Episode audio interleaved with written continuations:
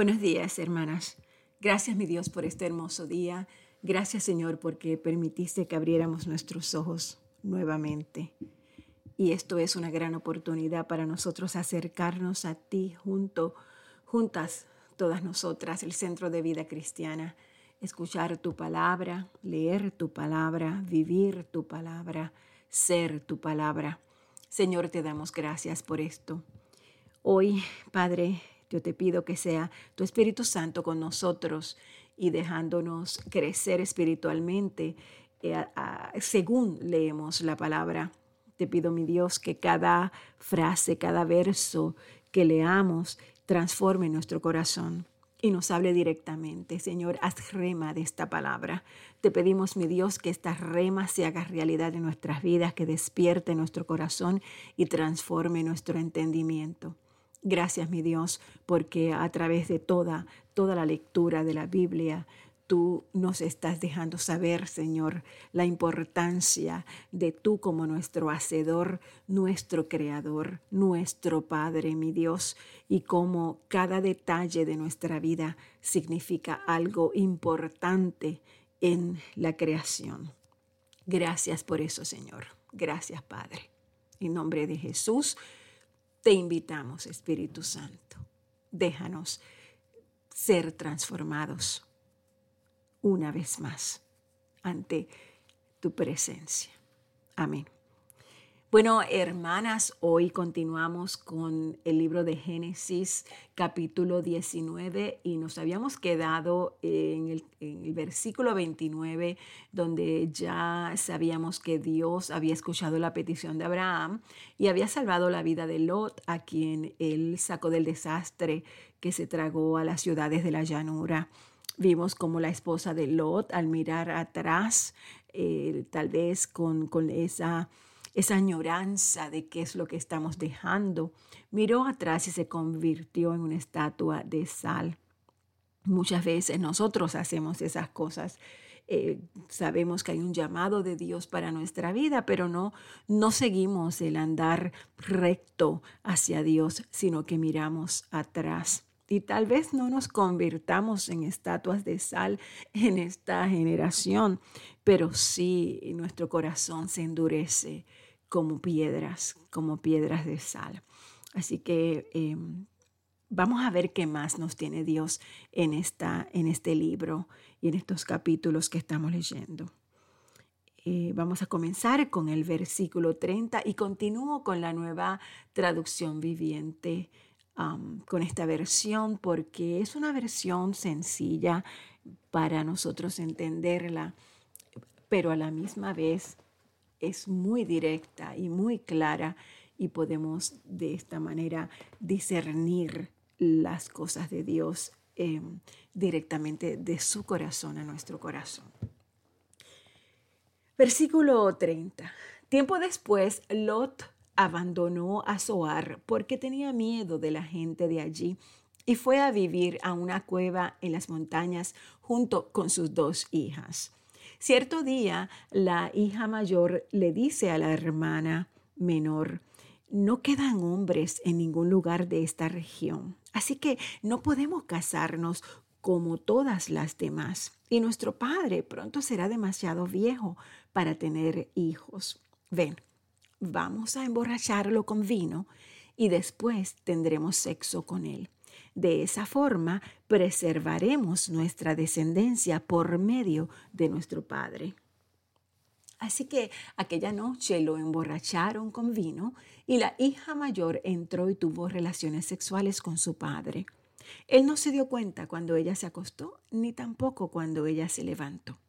A la mañana siguiente, la hermana mayor le dice a la menor, anoche tuve sexo con nuestro padre. Volvamos a emborracharlo con vino esta noche y tú entrarás y tendrás sexo con él. De esa forma preservaremos nuestra descendencia por medio de nuestro Padre.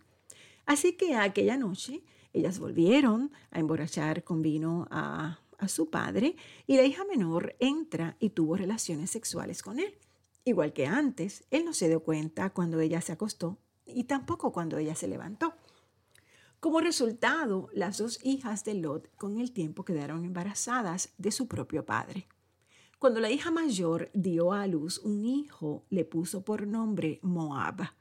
Él llegó a ser el padre de la nación conocida ahora como los moabitas. Cuando la hija menor dio a luz un hijo, le puso por nombre Ben Amí. Él llegó a ser el padre de la nación conocida ahora como los amonitas. Abraham se trasladó hacia el sur al Negev y vivió un tiempo entre Cades y Shur. Luego siguió hasta Gerar mientras vivía allí como un extranjero. Abraham presentó a, su esposa Sara diciendo, ella es mi hermana. Otra vez no aprende. Entonces el rey Abimelech de Gerar mandó llamar a Sara e hizo que la trajeran ante él a su palacio. Esa noche Dios se le apareció a Abimelech en un sueño y le dijo, eres hombre muerto, porque esa mujer que has tomado ya está casada. Sin embargo, Abimelech todavía no había dormido con ella, así que dijo, Señor, ¿destruirás a una nación inocente? ¿Acaso no me dijo Abraham, ella es mi hermana? Y ella misma dijo, sí, él es mi hermano. Yo he actuado con total inocencia y mis manos están limpias. En el sueño Dios respondió, sí, yo sé que tú eres inocente. Por eso no permití que pecaras contra mí, ni dejé que la tocaras. Ahora devuelve la mujer a su esposo, y él orará por ti, porque es profeta. Entonces vivirás, pero si no la devuelves, puedes estar seguro de que tú y todo tu pueblo morirán. A la mañana siguiente Abimelech se levantó temprano y enseguida reunió a todos sus siervos. Cuando les dijo a sus hombres lo que había ocurrido, ellos quedaron aterrados. Entonces Abimelech mandó llamar a Abraham.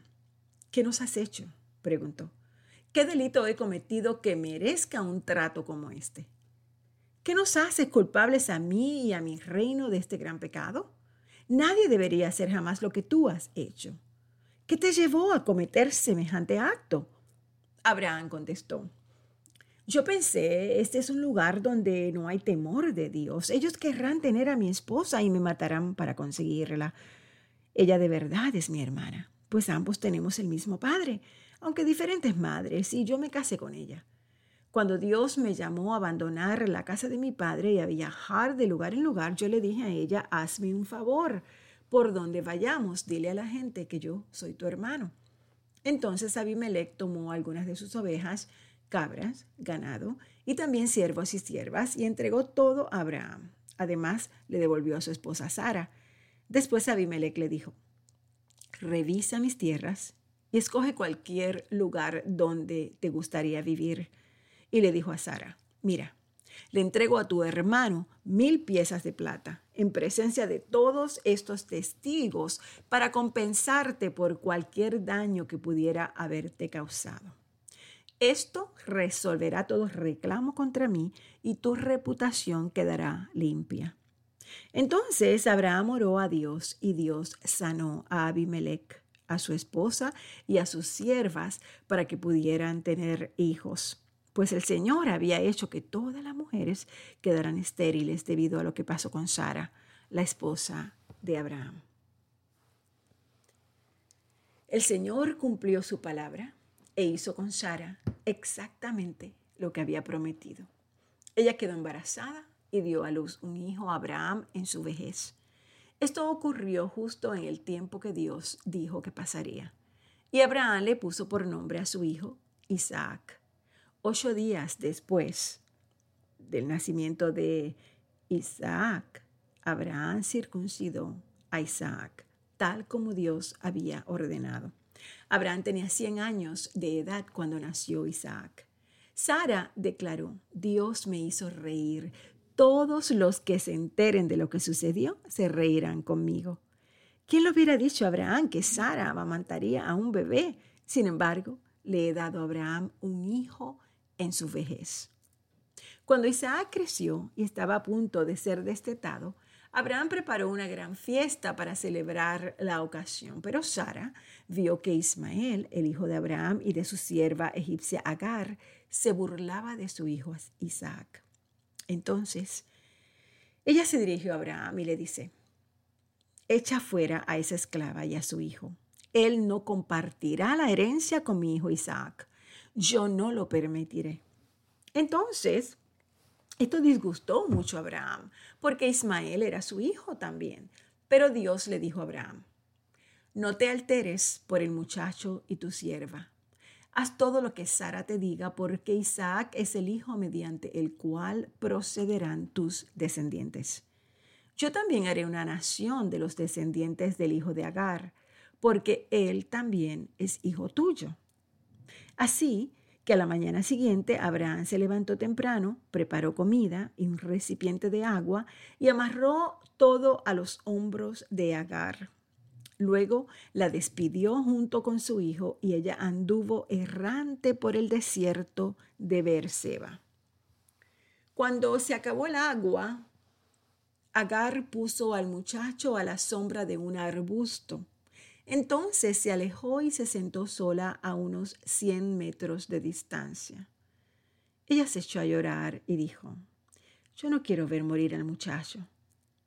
Pero Dios escuchó al muchacho y el ángel de Dios llamó a Agar desde el cielo. Agar, ¿qué pasa? No tengas miedo. Dios ha oído llorar al muchacho allí tendido en el suelo. Ve, consuélalo, porque yo haré de su descendencia una gran nación. Entonces Dios abrió los ojos de Agar y ella vio un pozo lleno de agua Enseguida llenó su recipiente con agua y le dio de beber a su niño. El muchacho creció en el desierto y Dios estaba con él. Llegó a ser un hábil arquero. Se estableció en el desierto de Parán y su madre arregló que se casara con una mujer de la tierra de Egipto. En esos días, Abimelech fue con Ficol, el comandante de su ejército, a visitar a Abraham.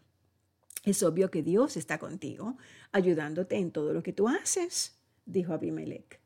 Júrame en nombre de Dios que tú nunca me engañarías, me engañarás ni a mí, ni a mis hijos, ni a ninguno de mis descendientes.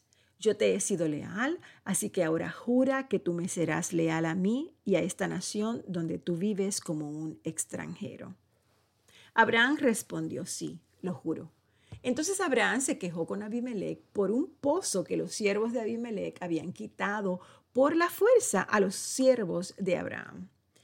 No sabía nada, respondió Abimelech. No tengo idea de quién es el responsable. Nunca antes te has quejado de este asunto.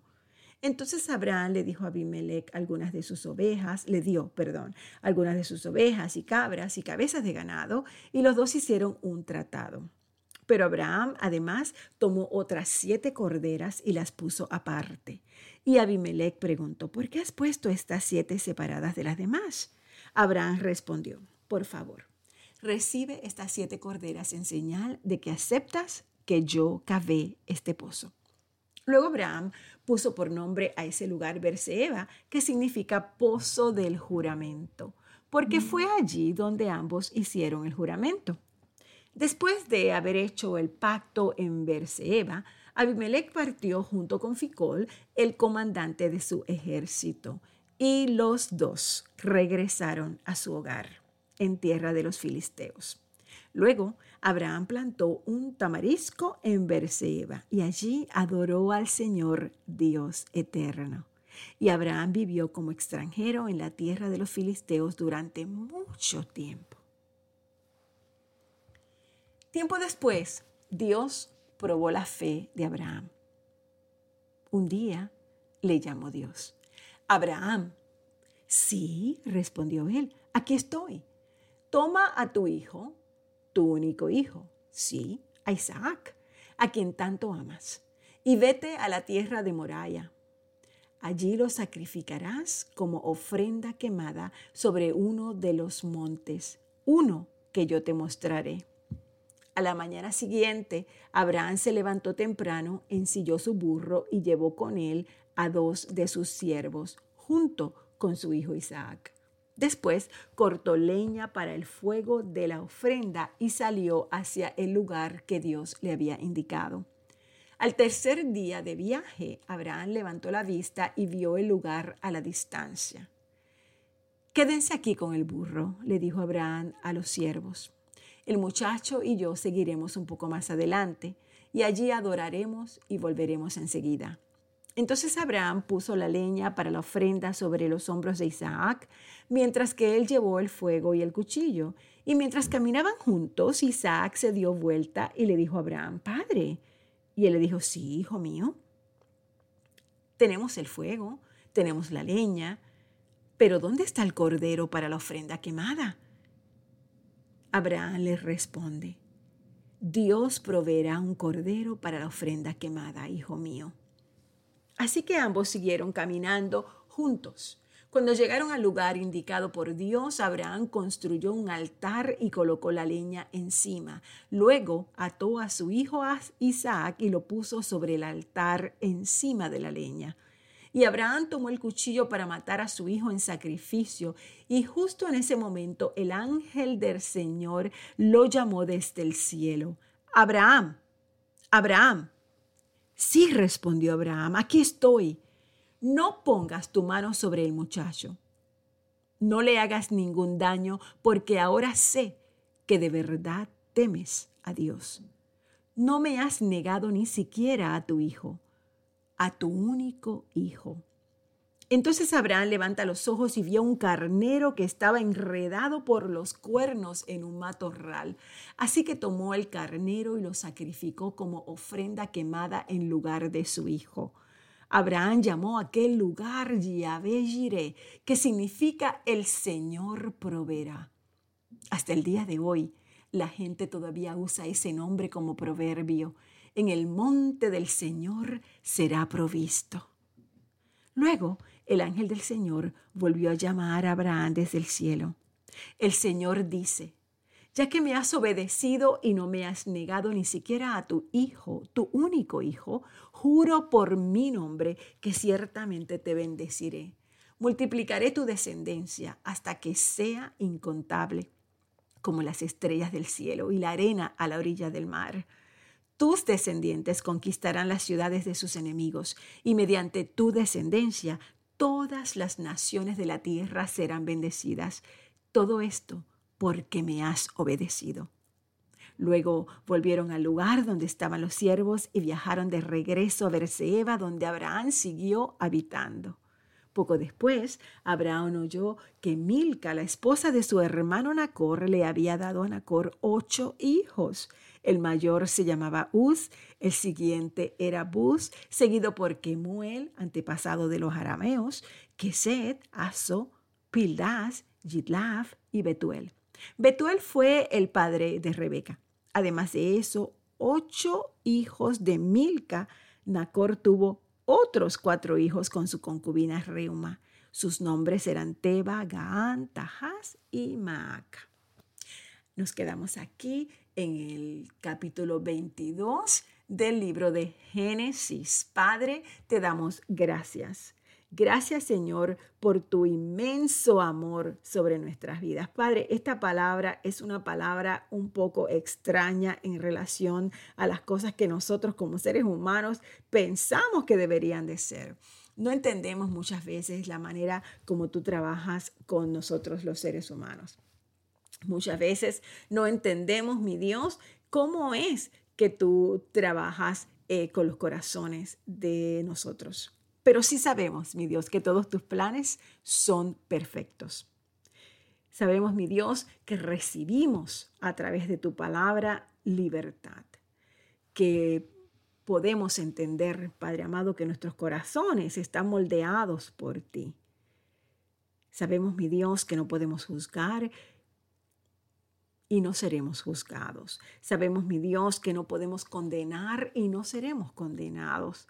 Sabemos, Señor, que tú nos mandas a perdonar para que seamos perdonados. Sabemos, Padre amado, que el que ama a su hermano permanece en la luz y el que, y el que no en el tropiezo. Pero el que aborrece a su hermano está en tinieblas y anda en tinieblas.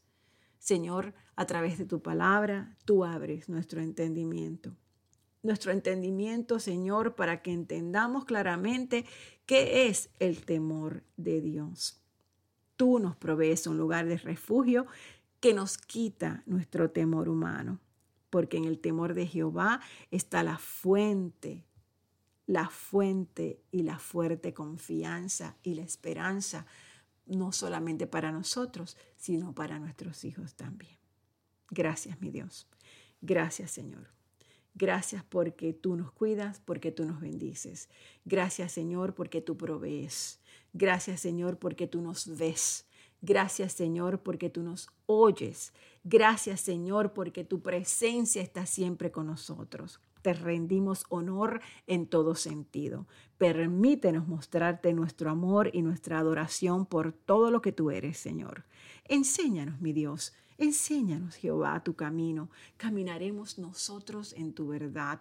Eso es lo que queremos, eso es lo que afirma nuestro corazón, para temerte a ti, solamente a ti aunque no entendamos tus llamados, aunque no entendamos tus mandatos, aunque no entendamos, Señor, las cosas con nuestra mente humana, pero si estamos en el Espíritu, sabemos, Padre amado, que lo entenderemos.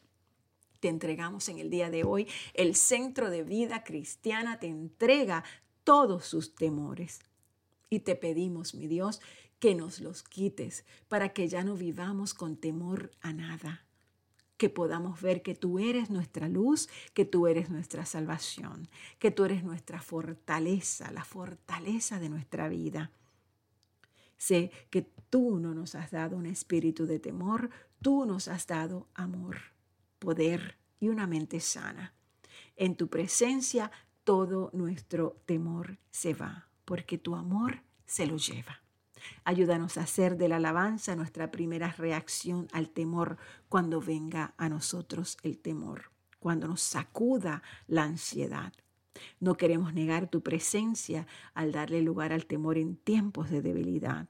Padre, enséñanos a tener una fe como la de Abraham. Enséñanos, mi Dios, a adorarte a ti, a desearte a ti, a amarte a ti, a tenerte a ti en primer lugar en nuestras vidas. Enséñanos, Señor, a vivir basados en tus promesas, Padre. Y sabremos, mi Dios, porque tu palabra lo dice claramente, que aunque un ejército acampe contra nosotros, no temeremos. Nuestro corazón no temerá. Así que Padre, en el día de hoy yo declaro para el Centro de Vida Cristiana que vamos a sentirnos totalmente agradecidos, porque cuando clamamos a ti, tú nos escuchas y tú nos libras de todos nuestros temores. Padre, gracias Gracias por cada hombre y cada mujer del Centro de Vida Cristiana. Bendícelos, mi Dios. Levanta vallado protección alrededor de ellos, Señor. Toca sus corazones. Padre, sacúdelos, mi Dios, llénalos de ti, llénalos de ti, Señor. Espíritu Santo, Espíritu Santo, Espíritu Santo, vive en nosotros, impacta nuestras vidas. Todo esto te lo pido, Señor, en nombre de tu Hijo Jesucristo. Amén.